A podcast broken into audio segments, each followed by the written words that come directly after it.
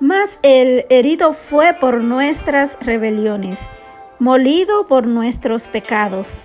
El castigo de nuestra paz fue sobre él, y por su llaga fuimos nosotros curados. Isaías capítulo 53 y su versículo 5.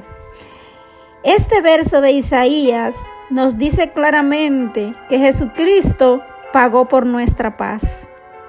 En este momento, si sientes que tu paz ha sido afectada por aquel que vino a matar, a robar y destruir, que es el único que puede afectar nuestra paz utilizando diferentes medios, a veces humanos y a veces circunstancias.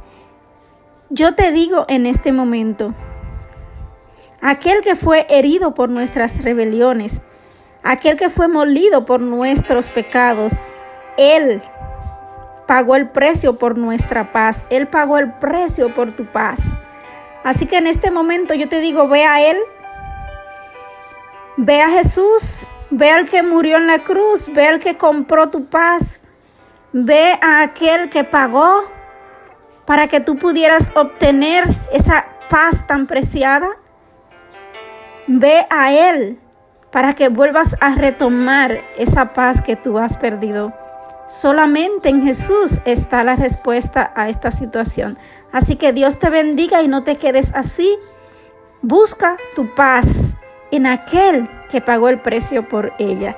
Dios te bendiga grandemente. Seguimos derribando fortalezas y edificando el reino de Dios en tu vida y en tu corazón. Dios te guarde.